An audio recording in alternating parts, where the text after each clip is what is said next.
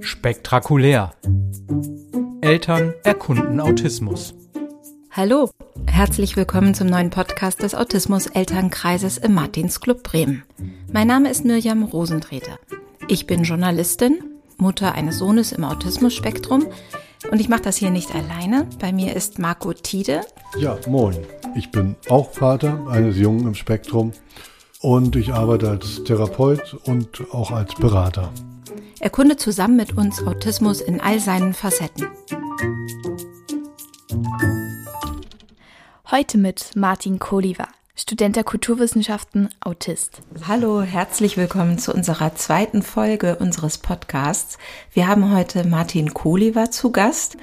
Als ich ähm, Vorbereitungstelefonat mit dir geführt habe, Martin, meintest du, ich würde mit euch gerne über Masking sprechen, also das autistische Maskieren. Ja, gerne. Erstmal erstmal Hallo. Ja, erstmal Hallo. Ja, auch Hallo von mir. Ich bin gerade schon über den Begriff autistisches Masking etwas gestolpert, weil das Masking ist ja schon weit verbreitet in der gesamten Menschheit.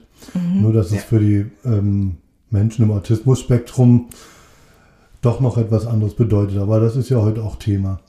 Da werden wir, glaube ich, ganz ausführlich zu sprechen können. Ja. Martin, also, ähm, um so ein bisschen szenisch einzusteigen, als wir uns das letzte Mal mit der Elternrunde getroffen haben, haben Marco und ich dieses Thema eben mit reingegeben und haben gesagt, also wenn ihr Lust habt und da aktuell irgendwie Fragen zu habt oder Erfahrungen, dann sagt uns das gern. Und mal gucken, ob du dich da irgendwo wieder siehst. Also eine Mutter meinte ähm, über ihr Kindergartenkind, keiner merkt ihr den Autismus an, keiner sieht den Förderbedarf. Das ist definitiv ein, ein, Faktor, ja. Also gerade bei Asperger-Autismus zum Beispiel ist es ja durchaus so, dass man ähm, man passt sich an, man versucht eben nicht, nicht, nicht, nicht aufzufallen, man ähm, fügt, man versucht sich so gut einzufügen, wie man kann und das gelingt häufig auch nach außen hin. Und dabei kommt natürlich nicht mit rüber, wie viel Energie das tatsächlich kostet, eben so zu wirken, als wäre halt nichts anders als bei anderen. Mhm. Und dann nehme ich noch eins über ein ähm, Grundschulkind. Ähm, er will unterm Radar mitschwimmen, eckt aber überall an.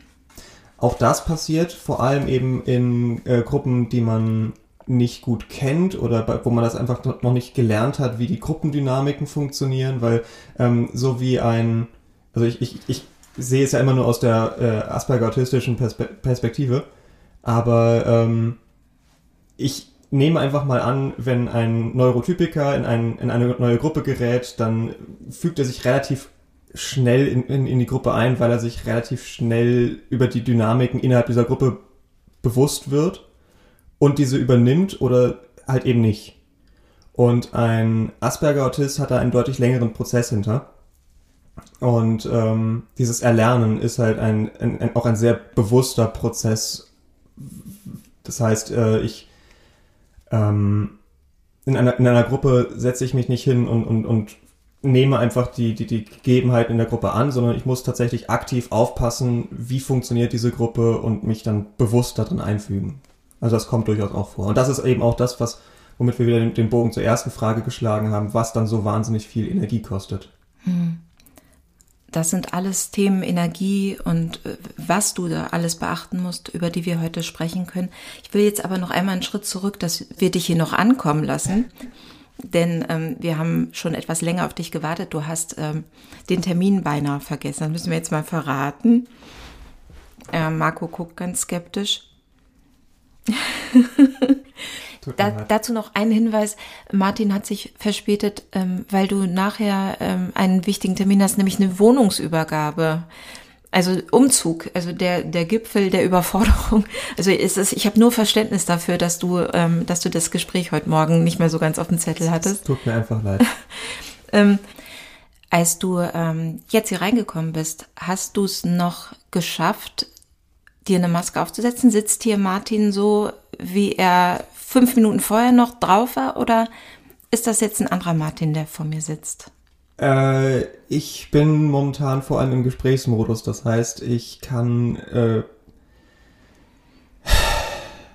ich konzentriere mich momentan stark darauf, dass ich ein, ein, flüssiges Gespräch mit euch führen kann, dass ich äh, hier halt auf euch, auf, auf euch reagieren kann und ähm, ein Stück weit ist Masking immer dabei, wenn eine soziale Interaktion stattfindet. Das ist ja durchaus eine soziale Interaktion, also ist auch hier ein Stück weit ein Masking dabei. Ähm, aber das ist, wie Marco schon gesagt hat, das ist ja bei, durchaus bei jedem Menschen der Fall. Also von daher bin ich mir jetzt nicht ganz sicher, inwieweit ich die, die Frage beantworten soll. Mhm. Du meinst, ich versuche mich zu konzentrieren. Was müsst du denn dann ausblenden, um dich besser konzentrieren zu können? Gibt es da was, was du ausblendest oder irgendwie so beiseite schiebst? Nein, es geht nicht ums Ausblenden, es geht ums im Gedächtnis behalten. Das heißt, ähm, wenn wir Genau das ist ja der Punkt. Ähm, wenn ich mit jemandem spreche, äh, dann maske ich, indem ich versuche, mir im Gedächtnis zu behalten, was erwartet diese andere Person von mir, in was für einer Situation befinde ich mich, was ist das Thema der Unterhaltung, wie sollte ich mich ver äh, verhalten, ist es wichtig, Augenkontakt zu halten, ist es wichtig, irgendwelche anderen sozialen Normen zu treffen oder ähnliches. Und das sind Dinge, die ich dann eben neben der Unterhaltung nebenher bewusst im, im Gedächtnis behalten muss die, mhm. die dann halt bei anderen, nehme ich zumindest an, automatisch laufen. Mhm. Also um so diese üblichen neurotypischen Standards, Wechselseitigkeit, gelegentlicher Blickkontakt etc. Ja, genau. Äh, äh, immer auf dem Plan zu haben. Genau. Während vielleicht das anderswo vielleicht durchaus ein bisschen länger dauern kann mit ein paar mehr Gesprächspausen, weil man sich ein bisschen sammelt und dies, das, ist es jetzt sehr fokussiert auf den Gesprächsfluss und die Wechselseitigkeit, wenn ich das so richtig verstanden habe. Ne? Genau, und mhm. das ist halt bei euch inzwischen ein bisschen einfacher als bei vielen anderen, einfach deswegen, weil ich euch schon kenne. Mhm. mhm. Ähm, das heißt, dass es da logischerweise kann ich aus den Erfahrungen von den letzten Unterhaltungen treffen, äh, schöpfen und Marco kenne ich ja schon ziemlich lange. Und ähm, dementsprechend fällt es mir da jetzt ein bisschen leichter und in Situationen, wo ich halt wirklich niemanden im Raum kenne, fällt es mir dann entsprechend ein bisschen schwerer. Das ist so ist mhm. das halt. Ich wollte nur noch mal kurz, ich weiß gar nicht, ob wir schon mal den Begriff des Neurotypikers geklärt hatten. Also wenn wir ja, das immer das wieder benutzen, neurotypisch, Neurotypiker ist eigentlich nichts anderes als die nicht autistische Menschheit, die irgendwie im Spektrum ganz woanders ist. Ähm, aber ich kann vielleicht noch mal ergänzen zu deinen Schilderungen, wenn es darum geht, äh, so diese Codes zu durchschauen, ne? so von den neurotypischen Menschen, die da irgendwie wie selbstverständlich dann wissen, was da zu tun ist. Das hatte auch mal eine Autistin auf einer Tagung recht eindrücklich geschildert. Die hatte ungefähr so gesagt, ähm, die anderen scheinen das irgendwie alles im Blindflug, also in so einem Autopilotenmodus zu realisieren, was jetzt irgendwie wie dran sein kann und wie sich die Gruppen finden, die in verschiedenen Interessen, Interessengruppen, also keine Ahnung, die einen sprechen vielleicht über eine Serie, die sie gestern gesehen haben, die anderen über Fußball und was sich da so findet thematisch. Und wie du das gerade schon sagtest, Martin, du stehst dann erstmal da und checkst erstmal überhaupt die ganze Raumsituation und äh, wie komme ich jetzt in ein Gespräch rein. Ne? Das ist dann nicht so selbstverständlich, wie du schon sagtest. Das ist dann ein großer, hoher kognitiver Aufwand, der auch Energie verbraucht, weil wie wir wissen, ja. das Gehirn verbraucht einfach mal sehr, sehr viel Energie. Ja, und ähm, gerade so beim Gespräch finden in einem Raum, also ein, klassisches Beispiel, was ich ganz gerne dabei gebe, auch was für, für viele äh, Eltern dann äh, interessant sein könnte, ist eben in der Schule zum Beispiel die Gruppenarbeit. Wenn mhm. dann vom Lehrer das, die Anweisung kommt, äh, tut euch in Gruppen zusammen und bearbeitet diese Aufgabe, dann ähm, gucke ich erstmal in einen Raum voller Gesichter und habe absolut keinen Anhaltspunkt, wer Interesse daran hat, mit mir jetzt eine Gruppenarbeit zu machen oder wer für mich ein sinnvoller Gruppenpartner wäre. Und ähm, das sind Situationen, die sind dann durchaus schwierig. Hm. Hm. Ja, das habe ich in Schule auch öfter erlebt. Also, dass dann die äh, Kinder dann in dem Fall ziemlich lost gewesen wären, wenn sie nicht das Glück hätten, einen Schulbegleiter zu haben, der dann ein bisschen vermittelt. Aber ohne Schulbegleiter ne, äh, genau. ist es dann schwierig und im schlimmsten Fall, wenn die äh, Schüler, Schülerinnen aufgefordert werden, sich selbst Partner zu suchen, dann finden die sich alle und irgendwann bleibt nur du allein übrig und denkst so, okay, und jetzt? Also es ist auch durchaus vorgekommen, dass ich in der Schule ähm, Gruppenarbeiten dann letztlich alleine erledigt habe, was mir tatsächlich häufig angenehmer war, als wenn ich mich in eine Gruppe habe einfügen müssen.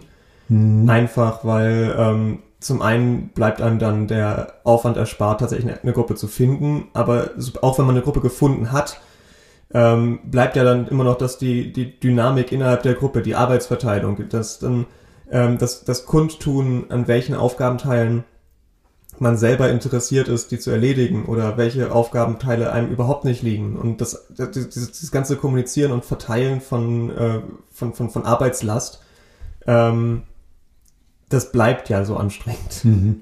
Oder ja. eben im anderen Fall, was ich auch schon mal von äh, jugendlichen Klienten gehört habe, die dann über Gruppenarbeiten berichteten, dass sie lieber alles selbst gemacht haben, weil die anderen ja nicht strukturiert waren, er ja, oder einfach dann besser die, die, Kontrolle behielt. Genau, oder, oder, also. oder die anderen Leute nicht die gleichen Standards haben mhm. oder ganz viele verschiedene andere Sachen. Und das ja, sind ja. alles Faktoren dabei, eben wo ähm, eine, eine Kommunikation mit den Gruppenmitgliedern notwendig ist, wo es notwendig ist, auf diese Leute zuzugehen. Und gerade wenn du das entweder diese Techniken noch nicht erlernt hast mhm. dafür, um das zu machen, oder du mit der Gruppe nicht vertraut bist, oder es tatsächlich einfach es kann ja auch sein, dass einfach von der Persönlichkeit her nochmal Probleme dazukommen. Und das erschwert es dann halt nochmal weiter. Und ähm, das, das kann schon eine echte Herausforderung sein. Ja, total. Als ich dich gefragt habe, was wäre denn so dein Herzensthema, über das du aktuell gerne mit uns sprechen würdest, kam sofort Masking. Wieso ist das für dich so wichtig?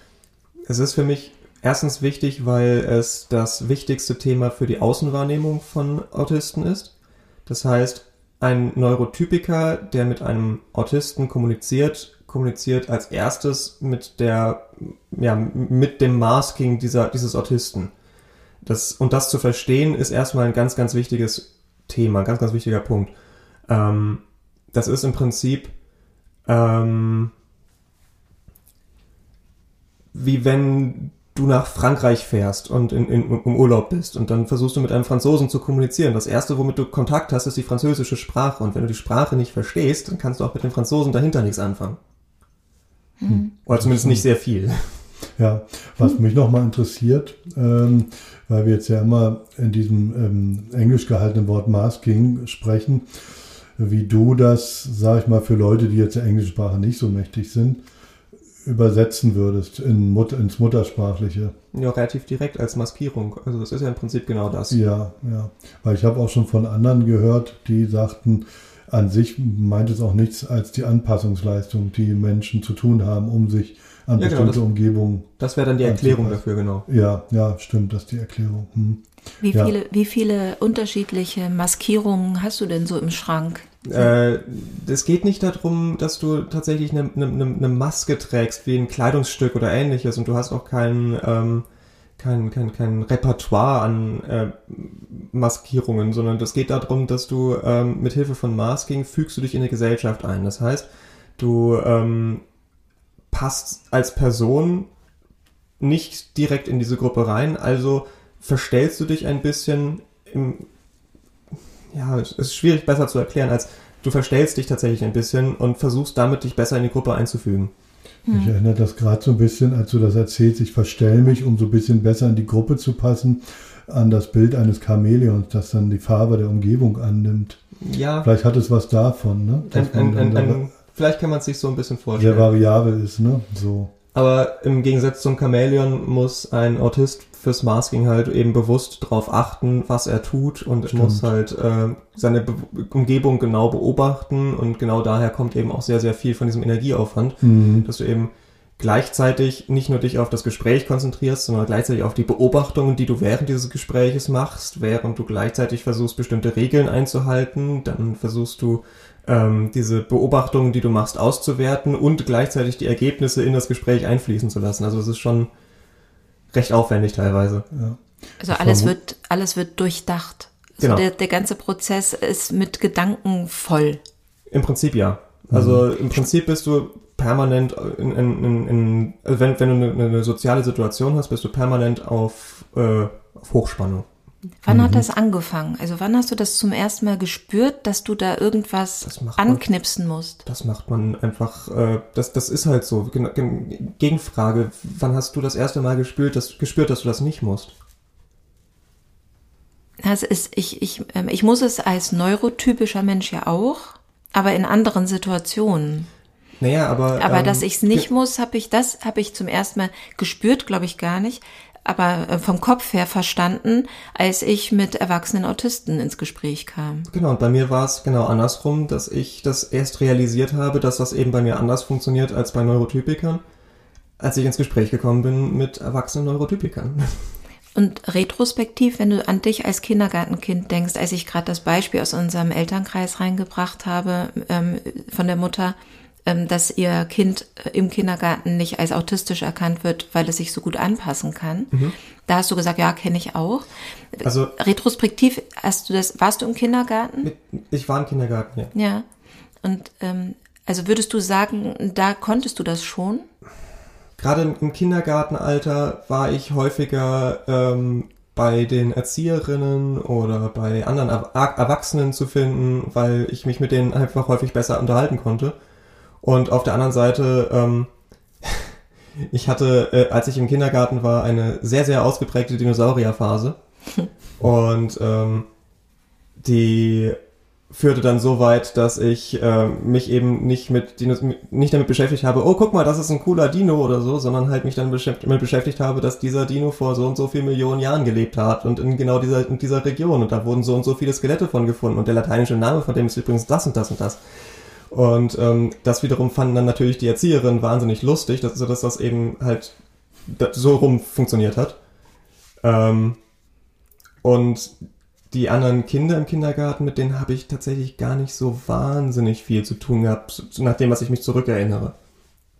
Du äh, im, im therapeutischen Kontext, wo begegnet dir denn da frühestens Masking bei Kindern?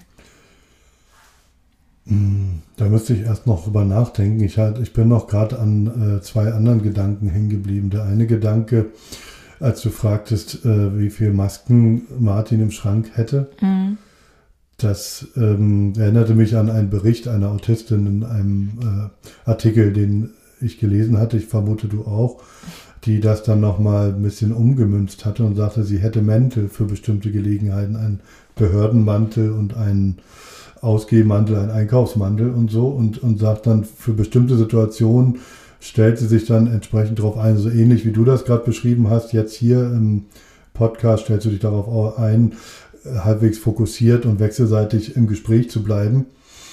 Ähm, könnte man dann Gesprächsmantel nennen, äh, in ihrer Analogie. So. Ja, genau, also ist ja auch durchaus Ja, ein, ja. ein, ein Sprichwort. Ja, ja, ja, klar. Und ähm, ich hatte mich nur gefragt, warum sie das unterschieden hatte, weil sie sagte, na, sie maskiert nicht mehr, sie zieht nur noch Mäntel an, denke ich, ist ja nur eine andere Analogie. Aber sei mal dahingestellt. Ähm, der andere Gedanke war deine Gegenfrage, wann musst du das nicht, das Maskieren? Ne? Ja. Und ich weiß, das geht eigentlich, also ich würde mal behaupten, ich maskiere nicht in sehr intimen Situationen, in Zweisamkeit oder aber in Flow erleben, wenn ich irgendwo in Dinge eintauche und was tue, was äh, mir gerade äh, völlig entspricht, dann maskiere ich nicht. Ansonsten im Kontakt mit anderen würde ich behaupten, ist immer eine gewisse Maske da. Also es ist anders, ob ich im Arbeitskontext mit Menschen im Gespräch bin oder im privaten Kontext. Oder aber ich habe ein sehr anstrengendes Wochen hinter mir, Wochenende hinter mir.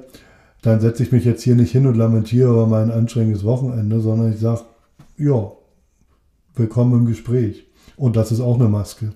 Ähm, Aber zu welchem Preis? Also ich glaube, der Preis ist höher, den ein Autist dafür zahlt zu maskieren, Ja. oder Martin? Ich bin mir nicht sicher, ob ich mit dem Begriff Preis dafür wirklich zufrieden bin, weil, ähm, also ja, es ist halt mit einem relativ großen Aufwand verbunden. Ähm,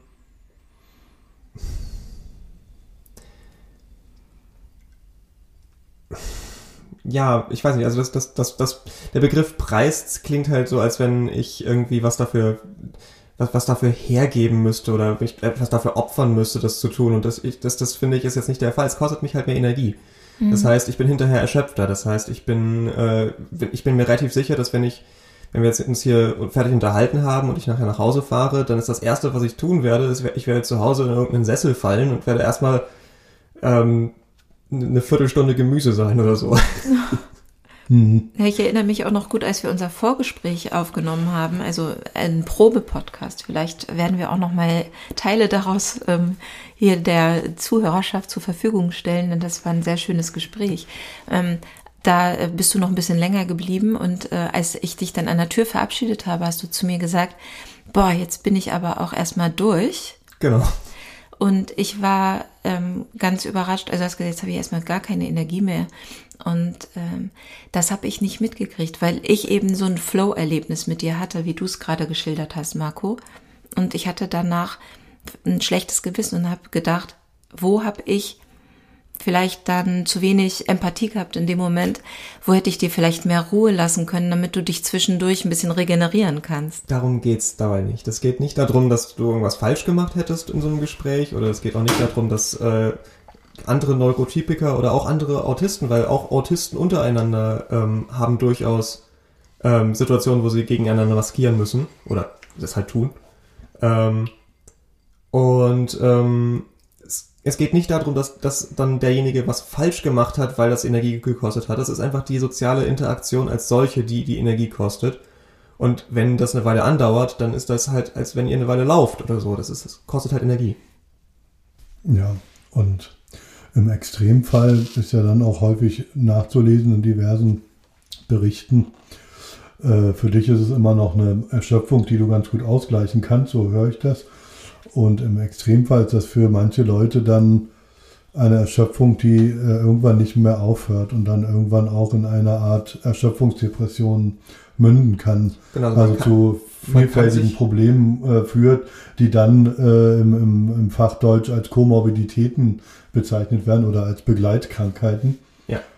Also man kann sich durchaus auch ins Burnout maskieren. Ja, ja. Und das ist eben nämlich die ich sag mal, tragische Seite der Medaille des Maskings, weil das Masking hat einen bestimmten Sinn und er sollte aber nicht eben, äh, ich, ich bleibe auch ein bisschen an der Analogie des Preises hängen, den Preis haben, dass Mensch deswegen äh, erschöpft in irgendwelche ähm, Begleiterkrankungen fällt. So. Ja, also da ist es halt wichtig, dass man guckt, dass man sich dann eben die Zeit hinterher gönnt, dass man sagt, okay, ich habe jetzt meine ein, zwei Stunden soziale Interaktion. Das ist mein persönliches Maximum, das ich gerade in dem Moment durchhalte. Danach gehe ich nach Hause und dann äh, mache ich auch erstmal quasi die Schotten dicht und ziehe mich eine, eine Viertelstunde, eine halbe Stunde, eine Stunde oder zwei zurück, je nachdem, wie lange es halt dauert, ähm, um die Energie da wieder reinzukriegen. Und das ist dann halt auch was, was man dabei eben auch erst erlernen muss, wie das funktioniert. Hm. Wer ja. hat dir dabei geholfen, das zu erlernen? Ja, was heißt, was heißt geholfen? Ähm, erstmal ist das natürlich ein Prozess, den du selber schaffen musst, den, weil, weil du selber halt, also es kann dir niemand sagen, du brauchst jetzt übrigens eine Stunde bis, äh, Ruhe, dass du wieder danach funktionieren kannst. Ähm, das muss man selber rausfinden. Was man natürlich machen kann, ist demjenigen durchaus dann äh, eben Ruhe zu verschaffen oder demjenigen zu vermitteln, ähm, es ist in Ordnung, wenn du dich jetzt ein bisschen zurückziehst und das ist durchaus auch von meiner Familie, von meiner Mutter, von äh, all, meinem ganzen Umfeld halt durchaus auch passiert. Ähm, aber der Prozess des Erlernens wie, und des Rausfindens, wie viel Ruhe brauche ich, welche Form von Ruhe brauche ich, ähm, wie kriege ich meine Energie am besten wieder rein, das ist ein Prozess. Ich glaube nicht, dass der, der auch bei mir, bei mir abgeschlossen ist, dass ich alles darüber weiß, wie ich am besten nach sozialen Interaktionen wieder regeneriere. Mhm. Was ich noch nicht ganz verstanden habe, ist, ähm, was genau ähm, du beim Maskieren unterdrückst. Also, du, also gibt es ähm, die autistische Wahrnehmung ist ja eine vollkommen andere als die nicht autistische Wahrnehmung, soweit ich das bislang gelernt habe und aus Gesprächen mit anderen erwachsenen Autisten so gelernt habe eben. Das deckt sich und, mit dem, was ich bisher in Gesprächen über Neurotypiker gelernt habe. Okay, ähm, dann, dann frage ich anders. Also ähm, als ich das letzte Mal eine junge Frau kennengelernt habe, die, die sich, die bei einer Messe, wo wir unseren Podcast vorgestellt haben, bei der ähm, Jobmesse vom Martinsclub vor mir stand, da sagte sie ähm, zu mir, irgend, sie, sie hat mich gefragt, ähm, als wir schon länger gesprochen hatten, wir so ein bisschen ähm, uns äh, auch kennengelernt hatten. Äh, mich würde mal interessieren, wie du dich gerade fühlst. Also, also als Neurotypikerin. Und ich gesagt, ja, ich fühle mich gut, das ist ein total angenehmes Gespräch mit dir. Wie fühlst du dich denn? Und da sagte sie zu mir, ich fühle mich gerade wie eine Grille am Abend. Okay. Interessant. Interessanter Vergleich. sehr poetisches Bild. Also für mich klingt es poetisch und ich weiß nicht, was sie damit assoziiert. Hm. Ob die Grille am Abend etwas ganz Anstrengendes symbolisiert oder ob es etwas für, für mein Verständnis in der Poesie, was fast schon Romantisches hat, ne? Die, die zirpt so vor sich hin und man denkt so, ja, Sternenhimmel. Und Oder es ist halt die Arbeitszeit. Weil es die Zeit ist, zu der Grillen halt zirpen. ja, ja, stimmt. Also ist sie im Stress. Also Könnte wäre auch eine sein. Möglichkeit, das zu tun. Ja, ja. Ja, wir haben dann auch drüber gesprochen. Ich habe gesagt, ähm, oh, das ist aber, also für, das klingt für mich aber nach einer total angenehmen Situation. Aber ich hatte die Außensicht auf die Grille. Ne? Also wenn ich Grillen höre, dann denke ich an einen lauen Sommerabend und schöner könnte es gar nicht sein. Irgendwie schönes Licht, schöne Luft und so weiter. Und ähm, sie war aber ja die Grille. Also deine Frage ist ganz berechtigt. Für sie war es Arbeit. Man muss sich das Ganze vorstellen in so einem Messekontext. Ne? Wababa, wababa, überall Gespräche, Geklapper und diese, dieser Geruch und diese schlechte Luft und alles. Aber äh, da haben wir uns angenähert. Ich, ich, ähm, ich, wir machen ja diesen Podcast, um die Grenze zu überschreiten. Also da ist ja irgendwas, was du gerade meintest, ähm, damit, damit wir euch Autistinnen und Autisten kennenlernen und uns versuchen können, zumindest in eure Köpfe, in euer Gefühl so reinzufühlen und umgekehrt. Deswegen stell uns gerne auch Fragen. Also Also, ich, je, je länger ich drüber nachdenke über den Vergleich, desto besser finde ich den, weil ähm, es ist ja einerseits, also mit, mit der Grille am Abend, das ist eigentlich ist das ein verdammt guter Vergleich. Du hast einerseits den Aspekt für die Grille, dass das halt Arbeit ist und dass das halt etwas ist, was sie tut, weil sie es tun muss oder weil, sie, weil es halt gerade erwartet wird oder weil es halt, das ist halt so. Ähm, so funktioniert das halt. Und auf der anderen Seite die, dann die Außenwahrnehmung der Grille, was ja durchaus eine angenehme Situation darstellt oder ein, ja, wie du schon gesagt hast, den, den, den, den schönen Sommerabend. Ähm, was das heißt, auch beim Masken ist es ja so, dass, dass, dass das für den äh, Neurodiversen durchaus ein, ein Stück Arbeit ist. Ähm, und für den Neurotypiker wiederum dann die angenehme Situation, dass für ihn ja alles ist, wie, es- wie, wie, wie es sein muss. Ja, ja. ja, stimmt. Also jetzt, wo du es sagst, hast du recht. Das ist wirklich so. Wir haben das idyllische Außenbild von, ach, das klingt so schön, lauer Sommerabend. Und die Grille hat einfach mal gerade richtig zu tun. Und für sie ist das kein lauer Sommerabend. Die macht einfach ihren Job. Und wir machen uns überhaupt kein Bild. Was für ein Stress vielleicht die Grillen haben, die uns dann diese romantische Atmosphäre vermittelt. Ne? Ja. Ja. Oder auch einige Menschen, die ich kenne, die selber nicht autistisch sind, aber mit erwachsenen Autisten und Autistinnen zu tun haben, sagen oft, die sind so angenehm, ich finde die so, also ich bin total gerne mit denen zusammen. Und da, wenn, weil die eben oft eine Ruhe ausstrahlen, also wie so eine Grille am Abend. Und wenn ich da jetzt so drüber nachdenke, frage ich mich, äh, wie oft merken wir dann nicht, wie viel Arbeit das beim Gegenüber eigentlich gerade Diese ist. angenehmen Autisten sind alle sehr, sehr hart im Arbeiten gerade, ja, die du gerade so angenehm ruhig empfindest. Also- Ja, also was arbeitet gerade in dir? Martin, versuch ich es möchte irgendwie zu Stelle noch mal beschreiben. kurz was einwerfen vorher. Und zwar, nur weil das Arbeit ist, heißt das nicht, dass ein ähm, Autist das in dem Moment nicht gerne macht. Mhm. Das kann durchaus sein, dass auch ein, äh, ein, ein Autist in einem Gespräch oder in einer sozialen Situation oder anderem wirklich voll aufgeht, aber es ist halt trotzdem anstrengend und häufig passiert es dann halt auch, dass man in der Situation, gerade als Autist, das nicht unbedingt so wahrnimmt, dass man gerade richtig, richtig viel Energie verbrennt, aber dass man halt aus dieser Situation rausgeht und wenn, wenn, wenn du dann eben aus der Situation raus bist, feststellst, oh fuck, mein Akku ist alle. Stimmt, du hast mir mal gesagt, dass du in solchen Phasen, wo du ganz viel ähm, redest oder, oder dich konzentriert mit etwas beschäftigst, äh, zu essen und zu trinken vergisst. Ja, das äh, kann durchaus passieren. Ähm, das, ist, das sind halt einfach so Sachen. Du musst halt, du hast so viele, so, viel, so viele Sachen im Kopf, so viel äh, zu, zu, zu berücksichtigen, zu denken, zu, zu, zu überlegen, dass du halt dabei dann halt andere Dinge anders priorisierst auch. Ja, also Ich meine, wenn ihr in, in Workflow geratet, dann kennt ihr das doch auch, oder nicht? Ja, mhm, ja. allerdings, ja. Aber der Aspekt, den du gerade benennst, ähm, dass du dann plötzlich sehr verblüfft feststellst, oh, mein Akku ist alle, ähm, das ist dann noch der Umstand, der es dann für viele so tragisch macht. Auch da sind wir in einem Spektrum. Ne? Für manche ist das irgendwie noch alles ganz gut ähm, beeinflussbar und sie können rechtzeitig ihre Pausen nehmen oder das irgendwie kommunizieren. Das kann ja auch wichtig sein. Oder Also- sie reglementieren es sich, dass sie, dass sie zum Beispiel genau wissen, ich nehme mir alle Stunde eine Pause. Ja, ja, dass sie sich dann, dass sie dann also schon eine Struktur vorgeben und sagen, so muss das gehen, sonst können wir das nicht machen.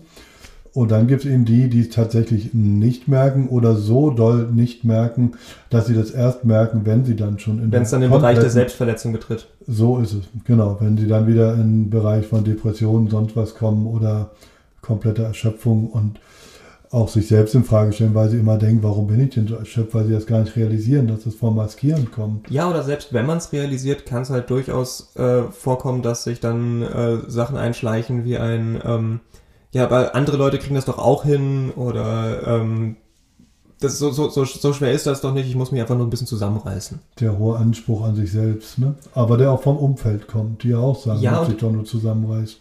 Ja, aber halt auch eben auch, ähm, es wird einem halt vom Umfeld sehr stark vorgelebt, dass sowas halt nicht anstrengend ist. Dass, ich meine, gerade äh, äh, gerade extrovertiertere Leute können durchaus ja eben in sozialen Situationen Energie zurückgewinnen. Und wenn du dann sowas siehst, dann ist das halt häufig absolut unverständlich. Und besonders schwierig ist das dann, nur weil du autistisch bist, heißt das nicht automatisch, dass du introvertiert bist. Es gibt ja durchaus auch extrovertierte Autisten. Das heißt, die gewinnen ihre Energie wieder zurück und geben sie halt aber auch direkt wieder in den Situationen aus.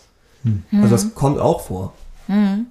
Bei dem Erwartungsdruck ähm, oder der Erwartungshaltung des Umfeldes, ne, die dann sozusagen verkörpern, das kann ja wohl nicht so anstrengend sein, liegt nämlich noch eine andere Tragik der Maskierung, die dann immer mal wieder autistische Menschen erleben, indem wie sie funktionieren, weil sie gerade erfolgreich maskieren und dann sie in Situationen erleben, wo sie gerade nicht funktionieren können und das nicht zusammenbringen, weil das Ja. so heterogene Fähigkeitsprofile mit sich bringt. Genau, und das können auch tatsächlich einfach sein, dass bestimmte, äh, also bestimmte Arten von Situationen funktionieren, weil der Autist damit gelernt hat, umzugehen. Und Mhm. wenn sich die Umstände ein bisschen ändern, dann passt das nicht mehr ins Schema und dann funktioniert das äh, erlernte Muster nicht mehr und dann funktioniert der, diese Person plötzlich überhaupt nicht mehr. Ja, weil die Übertragbarkeit nicht vorhanden ist oder Ja, oder halt einfach in dem Moment nicht in, in, in der Lage ist, geleistet zu werden. nicht Wann, abrufbar. wann ist dir das zuletzt passiert?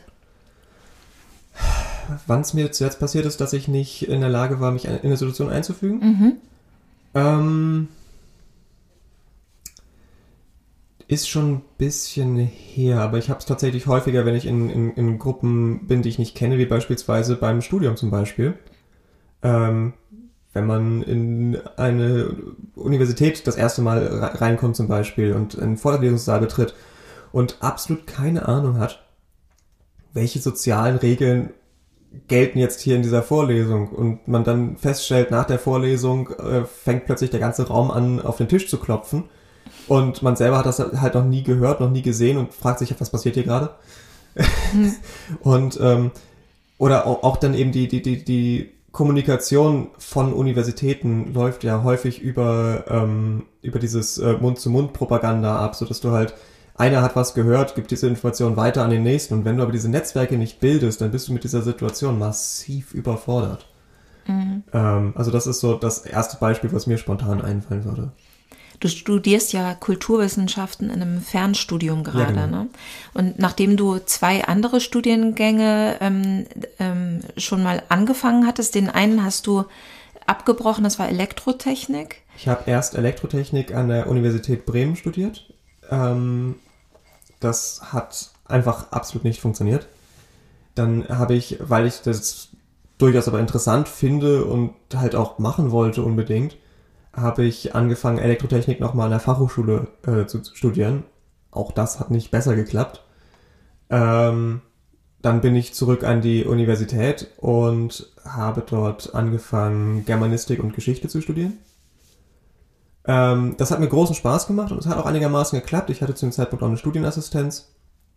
Die wurde mir dann aber äh, nicht mehr weiter gene- genehmigt und ähm, kaum war die Studienassistenz nicht mehr genehmigt, äh, ja, ist mir eine Prüfung durch die Lappen gerutscht und äh, weil die Universität Bremen dich permanent neu anmeldet für eine vergessene Vorlesung, die aber keine Nachrichten gibt dafür, dass es passiert ist, weil es halt selbstverständlich ist. Oder erwartet wird, dass du eventuell mit deinem Professor kommunizierst oder sowas darüber. Ähm, hatte ich dann halt irgendwann komplett unerwartet äh, einen Brief von der Uni im Briefkasten für die Exmatrikulation wegen dreimal nicht bestandener Prüfung. Beziehungsweise nicht wahrgenommener Prüfung. Das ist dann wieder ein Phänomen der Erwartung des Umfeldes, dass du, der ja ähm, so eloquent und so ähm, beredsam ist, äh, also klug ist, ähm, dann eben auch die Strukturen der ganzen Prüfungsleistungserbringung durchschaust und das eben ohne Studienassistenz nicht ging. Ne? Ich Genau. weiß nicht, was, ich kann mich nicht mehr erinnern, warum damals die Studienassistenz aberkannt wird. Der be bescheuertste Grund ist ja Studienassistenz oder Schulassistenz, habe ich auch schon erlebt, abzuerkennen, na, das läuft doch jetzt ganz gut, da können wir den ja abziehen. Genau, das war der Aber Grund. ja, ne, dass es eben genau deswegen gut Also- läuft, weil der da ist. Genau, also das, das Argument war damals war, ähm, das wird jetzt nicht mehr weiter verlängert, weil probieren wir es doch mal ohne, es hat ja jetzt ganz gut geklappt. Ja, Das ja, kann ja nicht sein, dass sie jetzt ewig Assistenz bekommen. ja, ja, weil wahrscheinlich hat der Studienbegleiter mal den bei Autismus geheilt. ne? Ja. wenn, Genau. wenn das, als wenn das ginge, ne? So, das ist so, äh, ja, Ja, oder als ob es notwendig wäre. Im Prinzip versucht man ja Leute, also wenn, wenn, man davon spricht, ähm, man möchte, äh, wenn wenn man davon spricht, Autismus zu heilen, ähm, ist das im Prinzip so, als wenn man Leute von einer, einem, einem Persönlichkeitstyp heilen möchte. Mhm. Das ist ja ähm, als Konzept ein, einfach schwierig. Ja, ja, das äh, kam, äh, das Thema kam letztens sogar im Elternkreis auch auf. Was machen wir da eigentlich im Autismus-Therapiezentrum? Warum heißt es Therapie? Was bedeutet Therapie? Und für mich bedeutet das ja nicht, die Struktur des Autisten zu verändern, sondern sich mit den Problemen und Zuständen zu befassen und zu gucken, wie können wir dort äh, hel- helfende Möglichkeiten an die Hand geben. Äh, ne? Weil ich denke, das, was du jetzt Persönlichkeitsanteil benennst, nenne ich dann Struktur. Also das kommt Ja. so ähm, aus der Ecke von Thewats van Elst, der dort einer der Autismus-Koryphäen in Freiburg an der Uni sind. Und der hatte das mal ganz schön aufgegliedert, diese dreigliedrige Struktur von Zustand, Problem und Struktur. Und er sagt, wir verändern nichts an der Struktur der Persönlichkeit, Ja. sondern wir schauen, was wir an Zustand und am Problem ändern können. Also ich kenne dich ja tatsächlich aus dem äh, Autismus-Therapie-Kontext ursprünglich. Mhm. Und ähm, als Empfänger dieser Autismustherapie war es für mich halt immer so der Eindruck, dass das Ziel der Autismustherapie nicht ist, ähm, den Autismus auszutreiben oder Ja. zu heilen oder Ja. sonst irgendwas, sondern Das freut Da mich, quasi- dass das so angekommen ist. quasi halt ähm, Werkzeuge in die Hand zu geben, damit eben diese e- eben dieser Maskierungsprozess eben einfacher wird und eben eventuell dann halt in Situationen, in denen das eben schwierig ist, dass dann halt man das passende Werkzeug zur Hand hat. Mhm. Das Interessante war nämlich, dass äh, in dem Elternkreis dann, zumindest bei einer Mutter, so ähm, gesagt wurde, dass sie Therapie immer mit Umerziehung assoziiert und sie, wir sollten doch lieber das Wort Therapie aus unserer ähm, Zentrumsbezeichnung nehmen, wo ich sage, na ja, wenn du aber auf den Wortstamm gehst im Altgriech, oder ich weiß nicht, ob das Altgriechisch war, aber ich meine mal irgendwo äh, Wortursprung gelesen haben, dass Therapie vom äh, jemandem dienen kommt. Und das ist ja dann auch unser Job. Wir dienen jemandem, um mit, Ja, um, das, mit Dingen klarzukommen. Und es gibt ja auch noch ein ganz, praktischen, äh, ganz praktisches Argument dafür, warum das Therapie da drinnen wahrscheinlich gar nicht mal so schlecht ist. Und zwar ist es halt einfach die erste Assoziation mit, ich habe ein Problem, also suche ich mir vielleicht einen Therapeuten gegen das Problem. Also es ist einfach auch ein, ein, ein, ein, ein Hilfsmittel quasi, um die Autismustherapie zu finden. Ja, ja, ja, klar. Und ähm, letztlich helfen wir ja nur auch, oder nur ist vielleicht gut gesagt, wir versuchen Unterstützung dabei zu geben, dann für jeden selbst herauszufinden, was hilfreich ist und das dann anzuwenden. Weil wir können ja nicht viel bewirken, aber wir können Möglichkeiten aufzeigen und dann guckt jeder für sich, welche Möglichkeiten für einen passen. Ja. Mhm. Wenn, ich, wenn ich euch so zuhöre, ähm, fällt mir auf, dass äh, jemand wie du, Martin, sein ganzes Leben ab dem Zeitpunkt, wo ihm bewusst geworden ist, ich habe ein Problem, sich bemüht, dieses Maskieren zu lernen? Du hast ja gerade sogar gesagt, ähm, so im. Nein, das, äh, man, man, man ist sich ab dem Zeitpunkt darüber bewusst, dass man versucht, diese Maskierung zu erlernen. Aber man macht das halt auch schon vorher, weil du auch schon vorher den, den Wunsch hast, dass Mhm. die Leute mit dir klarkommen. Und man hat ja durchaus auch au- als Autist in der Regel zu- äh, ein gewisses Sozialbedürfnis und du hast ja durchaus auch das Interesse daran, weil du siehst ja auch bei anderen Leuten, dass ihnen das liegt und dass sie das Spaß, Spaß dran haben an sozialen Interaktionen. Oder dass es eben auch einfach ein Vorteil ist, tatsächlich in bestimmten Situationen, wenn du in der Lage bist, mit Leuten zu reden. Und äh, deswegen hast du ja schon durchaus, also du hast ja den, den, den, den Antrieb hast du durchaus schon vorher. Ähm, du wirst dir dessen halt bewusst, ähm, dass du, wa- was du halt quasi machst. Du Ja. fängst an quasi dir, dir selber auf die Finger zu schauen dabei, was du tust, aber der, die Tätigkeit hast du schon vorher gemacht. Aber was ich meinte, darauf wollte ich hinaus. Du lernst es als Autist ähm, ein Leben lang und wirst dir bewusst, machst dir darüber Gedanken jeden Tag. Aber du bewegst dich jeden Tag in einer Gesellschaft, wo pff, 90, 95 Prozent oder vielleicht sogar 99 Prozent, nämlich diejenigen, die nicht autistisch sind, sich darüber nicht Gedanken machen, was du dort leistest. Also die, die, und die dann im Zweifel sagen, wie jemand in einer äh, Prüfungskommission an einer Uni, wieso der kann das doch, ähm, ist jetzt, hat sich da dreimal nicht angemeldet oder ist dreimal nicht zur Prüfung gegangen, den exmatrikulieren wir, es ist uns doch egal. Ähm, der hat ja gezeigt, dass er eigentlich was kann. Ja, also speziell Universitäten sind da besonders unterhaltsam teilweise, was ihre Vorstellung von Aut äh, Aut- Autismus angeht, weil es dann teilweise fest definierte Nachteilsausgleichskataloge gibt, wo das dann heißt, okay, du bist Asperger-Autist mit so und so viel Prozent Be Grad der Behinderung, das heißt, du kriegst diese und jene Leistung. Wie, das passt für deinen Typ Autismus nicht? Ist egal, steht hier, kriegst du. Mhm. Ja, ja, das ist dann wieder so, so bürokratisch vorkategorisiert, die Genau. eben nicht äh, auf die tatsächlichen Gegebenheiten angepasst werden. Ne? Also das Genau. ist ja auch im, Und äh, in anderen Systemen so. Und genau das ist halt auch eins der großen Probleme dabei, ähm, dass ich bin mir tatsächlich nicht sicher, ob der Anteil der Neurotypiker tatsächlich so groß ist, weil das ist ein ganz, ganz großes Ding mit der Definitionsfrage. Ab wann ist jemand Neurotypiker? Der ist, äh, Autismus ist ja kein, ähm, kein, kein, kein binärer Zustand, wo du, du bist Autist oder du bist es nicht. Es ist ja ein Spektrum, in das du quasi reingleiten, gleitest oder wieder rausgleitest, je nachdem, wo du halt hinfällst. Und ähm, deswegen, das ist ja, ähm, es gibt Leute, die sind, die, ähm, die, die, haben autistische Züge. Es gibt Menschen, die haben nur, nur so eine leichte Tendenz. Es gibt Menschen, die sind schwer autistisch. Es gibt Menschen, ähm, die haben ganz unterschiedliche Varianten von Autismus. Darum nennt man es ja ein, ein Spektrum. Mhm. Ja. Und ma was Masking für Menschen bedeutet, ähm, die, die da sich gar nicht mit auseinandersetzen, die es entweder einfach nur tun oder es nicht tun, darüber haben wir ja noch gar nicht gesprochen. Ne? Wie meinst du das? Also Menschen, ähm, die ähm, nonverbal sind, Ja, auch die ähm, sind ja in vielen Situationen eigentlich zu ihrem eigenen Schutz gezwungen zu maskieren oder sie können es eben nicht und sind dann, haben dann keinen Schutz mehr naja, das ist dann vor den wieder, Reaktionen des Umfeldes. Das wäre dann wieder für mich auch meine, mh, meine Hoffnung, dass das Umfeld sich zunehmend auch auf die Bedürfnisse autistischer Menschen einstellen kann, um dass der Energieaufwand des Maskings ein Stück weit minimiert werden kann. Also dass dann auch klar ist, wie du vorhin sagtest, äh, jede Stunde brauche ich eine Pause, muss ich mich irgendwie eine Viertelstunde zurückziehen. Oder dass man schon vorher sagt, es kann sein, dass ich zwischendurch ein bisschen Schaukel oder Ticks ausbilde. Und ähm, kommentiert das nicht weiter. Es ist einfach so, es tut mir gut, um mit der Situation klarzukommen. Weil das gehört ja auch dazu. Also es gibt ja dann Situationen, wo Leute dann die Ticks extrem unterbinden und ähm, vermeiden, damit sie nicht so auffallen, um dann diese aber dann doch im äh, wieder privaten oder vertrauten Kontext wieder umso mehr rauslassen zu können.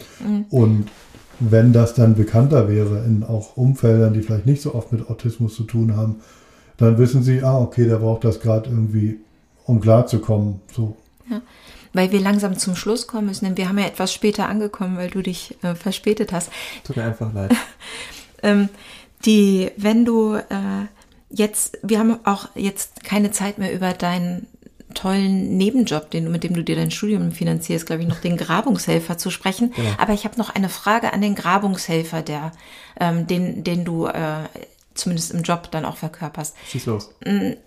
Wo müssten wir jetzt noch mal den Spatel ansetzen und aufpassen, dass es nicht knirscht? Was haben wir heute nicht rausgearbeitet am Thema, das dir noch wichtig wäre?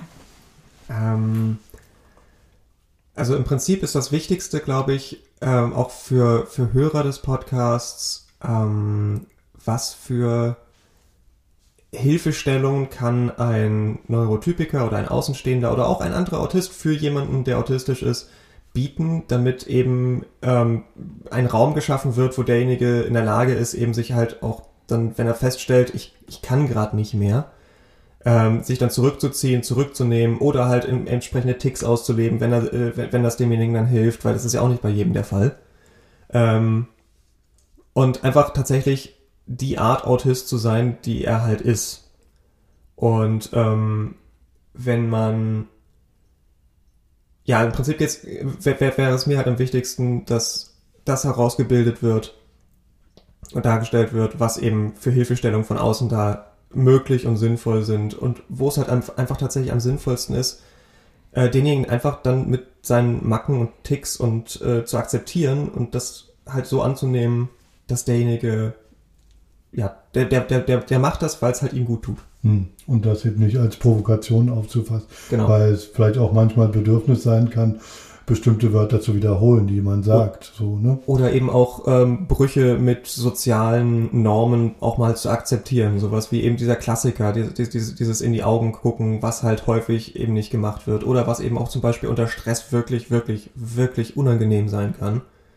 Ähm, ich erinnere mich zum Beispiel, ich habe eine Situation mit meinem ehemaligen Schulleiter gehabt, der ähm, damit überhaupt nicht klargekommen ist, dass er mit mir gesprochen hat und ich ihm dabei nicht in die Augen geguckt habe, was darin eskaliert ist, dass er mich dann letzten, letzten Endes angebrüllt hat, ich solle ihm bitte in die Augen gucken und dass es, äh, das, das, das, ich habe mich massiv überfordert und mir ist es halt wichtig, dass ähm, gerade bei diesem Thema eben ra da rausgenommen wird, dass es eben nicht zu solchen Situationen kommt. Zumal das Anbrüllen ja dann auch nochmal ein massiver Reiz ist, den du zu verarbeiten hast. Ja, genau. Also sich macht alles nur schlimmer und Schlag nichts besser. Kopf ja. anfühlt. Ne? Also das ist so, also nicht nur unter, unter Autisten schlimm, auch für Kinder ist das schlimm, wenn sie angeschrien werden. Das ist wie eine reinhauen. Im Prinzip ja. Ja, ja. Und das, äh, dass das nicht so bedacht wurde. Ne? Neulich hatten wir eine Veranstaltung im Martins Club, vielleicht noch ganz kurz. Und da kam eine Moderatorin so, weil das eine inklusive Veranstaltung war, war sie blind und die hat ganz begeistert das Ganze da moderiert und hatte dann aber, weil Partystimmung war, Martins Club feiert 50-jähriges Jubiläum, ähm, ne, äh, und sie hatte dann über ihrem Kopf einen Ballon zum Platzen gebracht.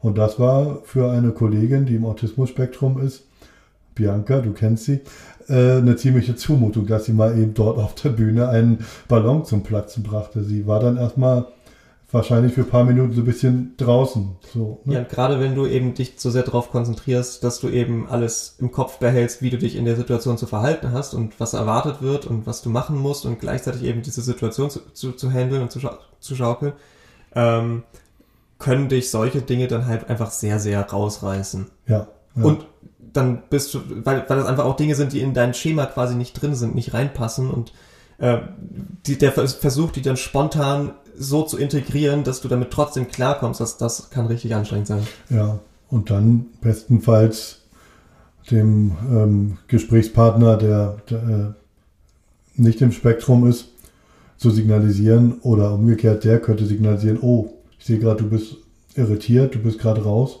brauchst du Zeit. Wäre schön, wenn das passiert. Ja. Mhm.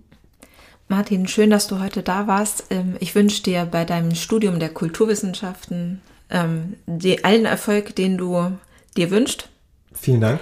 Und ähm, würde gerne mit dir darüber, was du da eigentlich erforscht und was vielleicht auch ähm, das neurotypisch Sein für eine Kultur ist, noch sehr viel tiefer einsteigen. Würde mich freuen, wenn du nochmal zu uns kommst. Ja, Sehr gerne. Ähm, jederzeit wenn, willkommen. wenn ihr weitere Infos äh, zu unserem Podcast haben wollt, dann besucht uns doch auf unserer Internetseite spektrakulär.de. Ihr könnt uns auch schreiben und Nachrichten hinterlassen auf unserem Instagram-Kanal spektrakulär-podcast mit AE, beides jeweils geschrieben. Und wenn ihr uns eine persönliche Nachricht schreiben wollt oder gerne auch mal Gast sein wollt bei uns, darüber würden wir uns sehr freuen, könnt ihr uns auch eine E-Mail schreiben an hallo@spektakulär.de, auch wieder mit AE.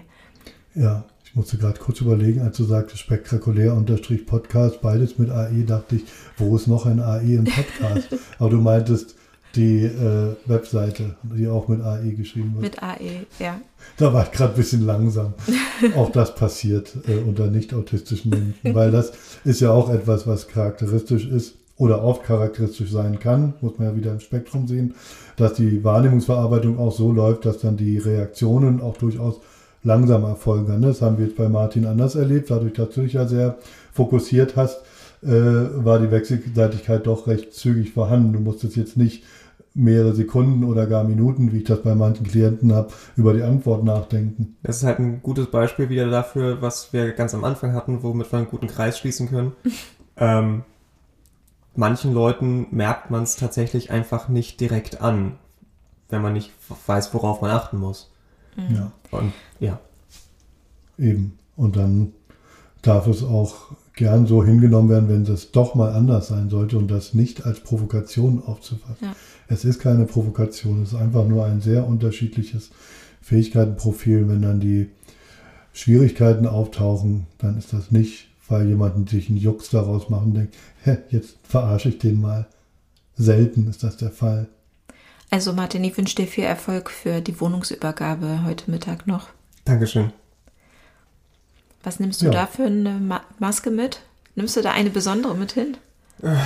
Nö, wahrscheinlich nicht. Wahrscheinlich, also das wird, wie gesagt, das wird einfach nur ein, ich versuche möglichst professionell und äh, das möglichst schnell über die Bühne zu bringen. Du kennst deine Rechte. so in der Richtung. Ja, hm. ja ich sage auch Tschüss und setze jetzt nicht noch was nach. Dann vielen Dank für heute und ich freue mich auf unseren nächsten Podcast zusammen. Tschüss. Tschüss. Tschüss. Das war spektakulär. Eltern erkunden Autismus. Unsere Kontaktdaten und alle Infos zu unseren Folgen findest du in den Show Notes auf unserer Seite spektakulär.de. Der Podcast aus dem Martinsclub Bremen. Gefördert durch die Aktion Mensch.